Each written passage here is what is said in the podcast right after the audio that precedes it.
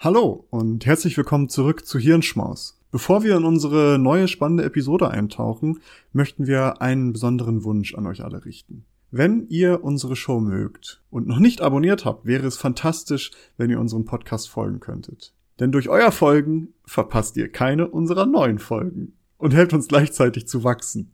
Es dauert nur einen Moment, aber bedeutet uns eine ganze Menge. Noch schöner wäre es natürlich, wenn ihr auch noch eine Bewertung dalassen würdet. Vielen lieben Dank im Voraus für eure Unterstützung und dafür, dass ihr Teil unserer wachsenden Community seid. Jetzt aber rein in die Episode. Wir hoffen, dass sie euch gefällt. Hallo ihr lieben Menschen, willkommen zu einer neuen Ausgabe des Lunchbreak-Formats des Klugschwätzer-Podcast. Wie jede Woche sind hier Nils und Maurice und auch wie jede Woche sprechen wir über interessante Themen aus dem groben Bereich der Wissenschaft. Und dieses Mal hat Nils eine kurze, knackige Episode vorbereitet. Nils, worum geht's heute? Ja, heute beschäftigen wir uns mit dem Thema, wie wir Informationen in unserer heutigen Gesellschaft konsumieren und wollen uns da mal mit einem Negativbeispiel ja, auseinandersetzen, was heutzutage und gerade jetzt doch deutlich verbreiteter wird und was ganz ungesund ist. Und ich würde ganz gerne erstmal durchstarten mit, wie sich so unsere Informationsbeschaffung irgendwie verändert hat über die Zeit. Weil wenn wir uns mal ganz weit zurückerinnern an eine Zeit, in der wir noch nicht lebten, in der wahrscheinlich keiner von uns weiß, wie unsere Vorfahren aussehen. Ähm, aber so im Mittelalter beispielsweise, wie wurden dort Informationen über, sag ich mal, Entfernung getragen? Also du hast vor allen Dingen mit Menschen geredet, um Informationen zu bekommen. Ähm, Gerade in der Zeit, bevor es irgendwie Buchdruck oder ähnliches gab, da mussten Informationen vor allen Dingen eben über das gesprochene Wort von einer Person zur anderen gebracht werden. Und wenn dann mal aus der, äh, ja, aus der Region 500 Kilometer weit entfernt kein Mensch vorbeikam, dann hat es höchstwahrscheinlich auch ziemlich lange gedauert, bis solche Informationen von dort irgendwie bis zu einem durchgedrungen sind. Das heißt, man war mit seinem Informationsradius doch sehr, sehr lokal beschränkt, nämlich mit den Menschen, mit denen man gesprochen hat oder was man eben selbst sehen konnte. Also wenn das einen Waldbrand, sage ich mal, im, im Nachbardorf gab, dann hat man das höchstwahrscheinlich noch gesehen. Aber wenn das jetzt 20, 30 Kilometer oder 40 Kilometer weit weg war, dann höchstwahrscheinlich schon nicht mehr. Das heißt, Informationen wurden dort sehr lokal und sehr direkt irgendwie ausgetauscht. Irgendwann kamen dann Bücher dazu, also Schriftdruck in Form von äh, ja, Zeitungen irgendwann, da sprechen wir dann schon deutlich weiter voran. Aber da gab es dann vielleicht mal einmal die Woche eine Zeitung ganz am Anfang, wo dann Informationen, aber auch noch sehr äh, regional irgendwie ausgetauscht wurden. Und irgendwann kamen dann mehr Informationen, gab es noch Sonderausgaben, also die, die Frequenz der Informationen erhöhte sich, ähm, da es eben einfacher wurde, solche Sachen auszutauschen. Wir konnten mit Telefonen und Telegram eben Sachen, also Telegram im Sinne von äh, dem ursprünglichen Telegram, nicht, nicht der App Telegram. Von Telefon und Telegram App kamen zur selben Zeit auf den Markt. Nein, nein, also dem originalen Telegram konnten dann auch große Strecken überwunden werden. Das heißt, man konnte auch Informationen aus entlegeneren Gebieten empfangen oder teilweise sogar von anderen Kontinenten. Also Tele äh, Telegramme konnten ja auch über den Atlantik verschickt werden irgendwann. Das heißt, Informationen konnten äh, ja weitflächig verschickt werden. Das heißt, ähm, der Informationsradius hat sich vergrößert. Wir haben also mehr Informationen aus größeren Regionen bekommen und auch die, die Frequenz der Informationen, die wir aufnehmen oder mit denen wir den Informationen aus, ausgesetzt werden, hat sich erhöht. Das Ganze wurde dann ja noch mehr mit der Erfindung, sage ich mal, oder der Einführung der Radios und Fernseher irgendwann. Radios, wir wissen, Hitler hat zum Beispiel das als ein Pro Propaganda. Ähm, ja, sehr effektiv genutzt. Das heißt, durch eben diese direkte Kommunikation und durch das doch sehr schnelle und sehr einfache Kommunizieren über eben solche Dinge wie das Radio konnte man die Leute sehr schnell, sehr häufig erreichen und ihnen noch mehr Informationen und in dem Fall Propaganda ähm, ja, zukommen lassen. Und das hat sehr gut funktioniert, wie wir gesehen haben. Das Ganze hat sich dann noch weiter verändert. Wie gesagt, Fernsehen. Es gibt Nachrichtensender, die nichts anderes tun als 24-7 die neuesten Nachrichten zu wiederholen eigentlich, weil so viel passiert ja dann doch nicht, aber es wird da alles immer wieder wiederholt, wiederholt, wiederholt und wir haben keine Begrenzung mehr. Wir sprechen ja jetzt, wir, wir kriegen Nachrichten aus der gesamten Welt und wir kriegen Nachrichten von überall sonst aus, also nicht mal mehr unsere Welt, sondern aus dem Weltall. Also wir kriegen alles an Informationen, was, was vorhanden ist. Das heißt, wir haben viel mehr und viel schneller die Informationen. Nach dem Fernsehen, die nächste Sache waren die sozialen Medien und äh, da gibt es ja auch eine Menge von informationssozialen Medien, nenne ich es mal. Also früher war Facebook ja eher, dass ich mal, ich poste mal ein Foto von mir oder meine, mein teilweise Dünnpfiff, den ich im Kopf habe, irgendwie da drauf. Zumindest ist es dazu jetzt geworden. Aber vor allen Dingen werden dort ja jetzt auch Informationen geteilt. Und das, wo am meisten, denke ich, Informationen geteilt werden, ist Twitter. Twitter wird auch von vielen Journalisten genutzt und aber auch von vielen ja, Politikern für ihre Propaganda. Wir erinnern uns da an Donald Trump, der ja Twitter sehr geliebt hat. Ähm, das heißt, Twitter ist bekannt dafür, dass dort jetzt ganz viele äh, Informationen eben ja, veröffentlicht werden. Und das Problem an Twitter ist, wenn du scrollst, dann hörst du niemals auf außer du entscheidest dich dafür. Es gibt kein Ende beim Scrollen. Und dieses Endless Scrolling ist eine, ein so ein Pattern in der Entwicklung von Webseiten, was eben als negativ dargestellt wird. Also ein, ein negatives Pattern, was man eben nicht nutzen sollte, oder zumindest wird es von Menschen gefordert, die äh, eben mit, sich mit den Problemen der sozialen Medien eben auseinandersetzen, weil man hört nicht auf. Und dieses Phänomen, dass man nicht aufhört zu scrollen, das nennt sich Doomscrolling. Und ähm, Doomscrolling ist ein Begriff, der gerade jetzt in der letzten Zeit doch besonders häufig auch in den Medien praktisch zirkuliert ist, weil es viele Menschen machen. Und wir wollen heute mal kurz über Doomscrolling reden, was das ist, warum es das gibt und was man dagegen tun kann. Denn das Problem betrifft uns doch sehr stark im Moment und es ist etwas, was noch relativ neu ist, aber was total negative Auswirkungen auf uns haben kann. Maurice, hast du dich selbst schon mal beim Doomscrolling erwischt? Äh, es, es geht. Also ich bin, ich bin ja generell nicht so der Social Media affine Mensch. Ähm, das heißt, ich verbringe nicht wirklich viel Zeit auf Social Media. Ich gucke vielleicht mal morgens kurz rein oder irgendwie mittags und das war es dann. Aber ich, ich kann es schon verstehen, dass das ein äh, Problem ist, gerade für Menschen, die es frequenter nutzen. Das Interessante dabei ist ja auch, dass, wenn man sich so die beiden Seiten anguckt, für die Anbieter ist es ja super. Natürlich. Ähm, das, ist, das ist ja genau das, was die wollen, so die Engagement-Zeit, die Menschen halt auf dieser Plattform verbringen, damit man äh, Werbung schalten kann und halt für die Werbung auch entsprechend Geld verdienen kann. Man weiß ja auch aus den Facebook-Leaks zum Beispiel, aus dem letzten Jahr muss es gewesen sein, 21, genau, dass, ähm, dass Facebook das, also jetzt nicht Twitter, aber Facebook weiß das ganz explizit, dass das negative Auswirkungen hat, wenn Menschen zu lange auf der Plattform sind. Genau, da kommen mhm. wir gleich nochmal drauf. Ach so, ja gut, dann äh, dann äh, stoppe ich das mal hier kurz. Aber es ist ja lustig, dass es diese zwei Seiten gibt. Ähm, aber ich selber bin da jetzt noch nicht so betroffen. Vielleicht in Zukunft, äh, aber ich hoffe mal nicht. Hoffen wir es nicht. Also erstmal nochmal kurz zusammengefasst, Doomscrolling, ich hatte es ja gerade gesagt, ist das endlose Scrollen. Vor allen Dingen aber bezüglich negativer Nachrichten. Also mhm dass wirklich, es passiert irgendwas und wir, wir haben ja in der letzten Zeit wirklich un, unfassbar viele, doch sehr starke äh, Themen, die doch sehr negativ und sehr belastend sind. Da kann man zum Beispiel Covid-19-Pandemie, als das losging und auch immer eigentlich seitdem dauerhaft, die äh, Proteste bezüglich des Todes von George, George, George Floyd waren damals auch eben ein, ein Moment, in dem sehr viel, sehr schnell da passiert ist. Die Wahlen, egal in welchem Land, äh, der Sturm auf den Bundestag, auf das Kapitol, all solche Dinge sind ja sehr live auch eben auf Twitter ähm, praktisch passiert. Oder jetzt eben die Situation des Angriffskriegs in der Ukraine, wo wir eben halt auch praktisch sehen, dass sehr viele Menschen eben sich dauerhaft auf die, also sie wollen diese Nachrichten möglichst schnell bekommen und sind deswegen dauerhaft auf diesen äh, ja, Portalen und scrollen und scrollen, um immer wieder neue Sachen zu bekommen. Ja, das Problem, wie gesagt, 2018 irgendwie auf, auf Twitter das erste Mal so benannt worden, gab auch schon mal so eine Situation in den 70ern, wo man auch von so eine gemeine Weltsyndrom gesprochen hat, wo man davon ausging, dass die Welt deutlich schlimmer ist, als sie in der Realität ist. Es geht nämlich in die ähnliche Richtung. Und ja, der Unterschied ist, oder eine Sache oder ein Problem, sage ich mal, warum machen wir Doomscrolling überhaupt?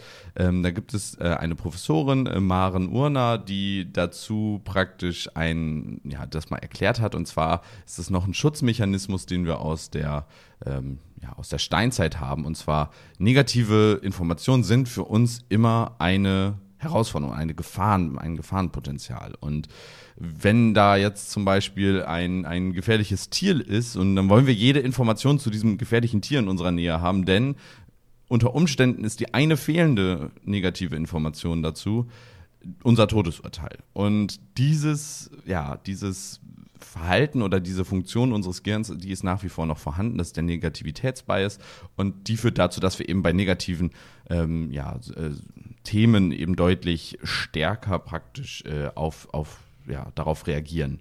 Ähm, vielleicht neuropsychologisch oder wie unser Hirn da funktioniert. Es gibt halt einen Bereich im Gehirn, der da besonders für ähm, aktiv ist, der Gyrus frontalis inferior, ähm, spielt halt eine ganz große Rolle dabei, eben die Informationen äh, in die Realität oder aus der Realität äh, mit den eigenen Überzeugungen auch äh, zusammenzuführen. Und das filtert praktisch äh, eigentlich die negativen Nachrichten auch raus und, und nur die Information.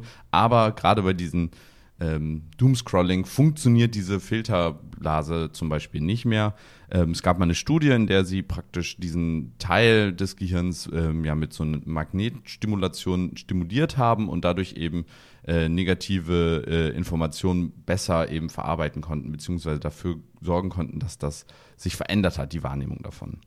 Ähm, die psychologischen Effekte die, äh, Effekte, die auf uns da äh, eintreten, ich hatte ja gesagt, das ist praktisch noch ein ein Überbleibsel aus der Steinzeit. Und dadurch sind wir natürlich, das ist, da reagieren wir direkt drauf. Und das hat natürlich auch negative ähm, Einflüsse auf uns, denn wenn wir die ganze Zeit uns mit negativen Informationen auseinandersetzen und das praktisch das Gefühl erzeugt, dass alles negativ ist, weil alles, was wir ja gerade in dem Moment an Informationen bekommen, ist negativ, ähm, dann führt das auf jeden Fall dazu, dass ähm, unsere Stimme, Stimmung sich da verschlechtern kann. Gerade Menschen, die sowieso schon eine, eine Präposition zu dieser Situation, also zu solchen Gefühlen haben, sind davon betroffen. Also gestresst, unruhiges Gefühl, ängstlich, deprimiert oder dass man sich isoliert fühlt, das sind Sachen, die damit kommen. Äh, Menschen, die da mit kognitiven Verzerrungen leiden oder unter kognitiven Verzerrungen leiden, die sind da sowieso noch deutlich mehr für äh, ja, prädestiniert und können dann an Panikattacken leiden. Und das Ganze also kann bis zu Depressionen oder posttraumatischer Belastungsstörung hinführen. Also es kann wirklich, wenn man sowieso schon unter Umständen eine Vorerkrankung hat, das Ganze noch deutlich verschlimmern. Also wir sehen, wir reden jetzt hier nicht von irgendwie, ja, man hat mal schlechte Laune, weil alles, was man sich angeguckt hat, ist schlecht, sondern wir sprechen hier wirklich davon, dass das ja, Krankheiten verschlimmern kann oder sogar ähm, hervorrufen kann. Und äh, dazu gab es mal eine Studie, die sich das angeschaut hat, und zwar im Kontext, äh, was, also sie haben Gruppen gemacht mit, die positive, neutrale und negative Nachrichten bekommen haben. Und die Studie hat ergeben, dass die Menschen, die die negativen Nachrichtensendungen bekommen haben, danach von einer Zunahme von Angst, Traurigkeit und äh, ja, katastrophalen Tendenzen ihrer persönlichen Situation hin äh, besorgt waren äh, während das bei den anderen nicht war. Eine zweite Studie ähm, hatte sich äh, angeschaut, wie praktisch die Tagesbewertung von Menschen aussieht. Also Menschen, die sehr viele negative Nachrichten bekommen haben, ähm, haben sechs bis acht Stunden äh, anschließend gesagt, also 27 Prozent davon, dass es ähm, eben ein schlechter Tag war. Also der Tag war schlecht. 27 Prozent haben, das, äh, haben da von einer höheren Wahrscheinlichkeit berichtet. Und ähm, im Vergleich dazu hat die Gruppe, die lösungsorientierte Nachrichten, also eher positive Nachrichten mit, äh, hier ist das Problem, klar, wir verleugnen nicht das Problem, aber wir sagen direkt hier, das ist die Lösung. Da haben 88 Prozent davon geredet, dass der Tag ein guter Tag war. Das heißt, wenn wir uns Probleme einfach nur als Probleme anschauen und die ganze Zeit uns noch mehr von diesem Problem anschauen, dann geht unser Gehirn davon aus, dass es negativ ist und das wird äh, ein schlechter Tag für uns, die Wahrnehmung. Und wenn wir im Gegenzug dazu uns dann direkt mit, dem, mit den Lösungen auseinandersetzen, dann haben wir das Gefühl, dass es ein guter Tag wird. Und für die Lösung müssen wir das Problem halt kennen oder beziehungsweise ExpertInnen müssen sich mit diesem Problem auseinandersetzen und uns Lösungen präsentieren. Und das ist nämlich der Punkt, wenn wir die Nachrichten nicht direkt bekommen, sondern in einer aufgearbeiteten und eventuell also schon lösungsbasierten Form, dann können wir mit, den, mit diesem Problem auch deutlich besser umgehen.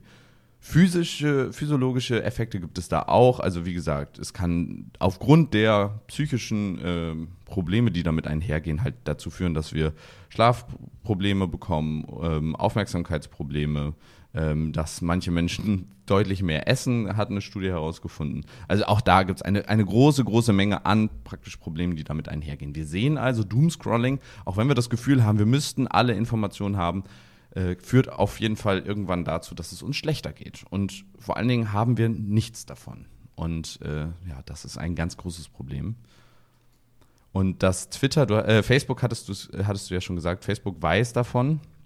Müssen wir uns nichts vormachen. Twitter wird es auch wissen. Mhm. Ähm, wie gesagt, wir spielen hier gerade mit den uranimalischsten Trieben, die wir in uns Menschen noch drin haben. Und äh, da ist praktisch diese Angst und die, dieser Negativitätsbias und dieses, ja, also dieses äh, praktisch mit dem mit dieser mit diesem Überlebensinstinkt spielenden äh, Ding, das ist praktisch etwas, was sehr gut zieht und das nutzen die auch alle. Mhm. Ja, wollen wir uns vielleicht noch einmal eben kurz anschauen, wie können wir denn damit umgehen? Also wie können wir da was gegen tun? Und eine eine Sache davon ist in solchen Situationen wie beispielsweise jetzt, wenn und gerade am Anfang von solchen großen Ereignissen, die doch sehr negativ sind, wie beispielsweise das der der Invasion äh, in der Ukraine oder irgendwelche Wahlen oder so. In den Momenten ist es ganz, ganz sinnvoll, auf soziale Medien zu verzichten. Also einfach zu sagen, ich gucke mir das jetzt gerade nicht an. Es ist sowieso sehr sinnvoll, da in vielen Bereichen einfach drauf zu verzichten. Aber gerade in diesen Situationen aktiv zu sagen, ich weiß, da ist jetzt gerade was, aber ich schaue mir das jetzt nicht an. Und stattdessen lieber irgendwelche auf irgendwelche anderen, sage ich mal, etwas äh, ja, langsameren Medienformate zurückzugreifen. Denn alle wichtigen Informationen, die euer Leben oder eure Situation ganz direkt betreffen, die werdet ihr auf anderem Weg bekommen. Also wenn jetzt zum Beispiel die Invasion bis auf Deutschland übergeht, dann braucht ihr nicht auf Twitter da jeden Tweet nachgucken, ob das jemand schreibt, sondern dann werdet ihr über einen anderen Weg darüber informiert. Also es bringt euch nicht, ihr habt keinen Zugewinn. Das zweite, ganz klar, solche Digital Detox Sachen ist eine Möglichkeit, also sich wirklich auch bewusst von dieser Sucht, die man doch häufig auch zu Social Media Systemen und auch diesen Gewohnheiten, ähm, dass man sich davon eben äh, löst und auch sich praktisch Bereiche in seinem Leben einräumt, in denen eben ein Smartphone nichts zu suchen hat. Zum Beispiel das Schlafzimmer zu sagen, das Handy bleibt außerhalb des Schlafzimmers. Ähm, mit Freunden und Bekannten darüber sprechen, klar, über solche Probleme mit äh, auch Leuten sprechen, aber auch über die Situation hilft da ganz besonders. Und es gibt auch Apps und es gibt auch Add-ons, mit denen ihr praktisch euren, eure Internetnutzung auch etwas ja, optimieren könnt. Also beispielsweise bieten, bietet, glaube ich, Apple diese ähm, Screentime an, die könnt ihr euch auch sonst überall setzen, dass ihr solche Timer bekommt, die eben verhindern, dass ihr dieses Endless Scrolling macht. Aber auch die, es gibt äh, zum Beispiel auch äh, Add-ons, die verhindern, dass es ein Endless Scrolling gibt. Die sagen dann einfach, am Ende laden die nicht weiter, sondern dann, ja, alle Informationen hast du dann. Ja, das sind alles so Sachen, die euch helfen können, dass ihr ein wenig weniger Doom scrollt. Und wichtig ist dabei, Schaut euch nicht nur die negativen Sachen an, denn es ist Gott sei Dank nicht alles nur negativ. Es gibt auch beispielsweise äh, goodnews.eu, eine Seite, die sich nur den guten und positiven Nachrichten verschrieben hat.